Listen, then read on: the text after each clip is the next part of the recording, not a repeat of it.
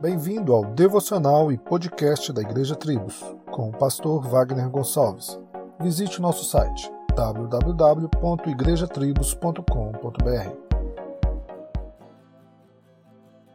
No Salmos 38, verso 8, Davi declara: Estou fraco e muito quebrantado. Tenho rugido pela inquietação do meu coração.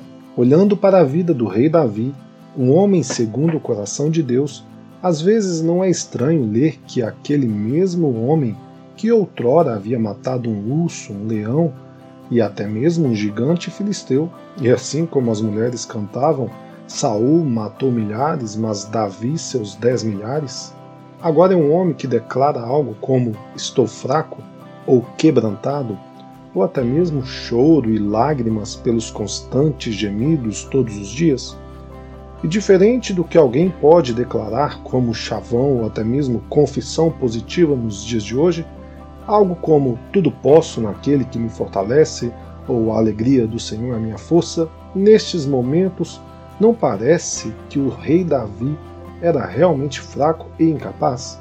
Fica então aquela pequena reflexão nestes momentos desta história de Davi. Isso não é algo semelhante à nossa história?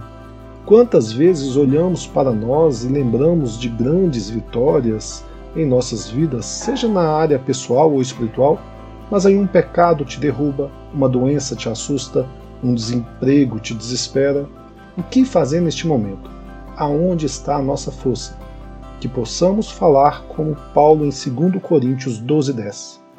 Por isso sinto prazer nas fraquezas, nas injúrias, nas necessidades, nas perseguições, nas angústias por amor de Cristo, porque quando estou fraco, então eu sou forte. Solos Cristos, dele, por ele e para ele.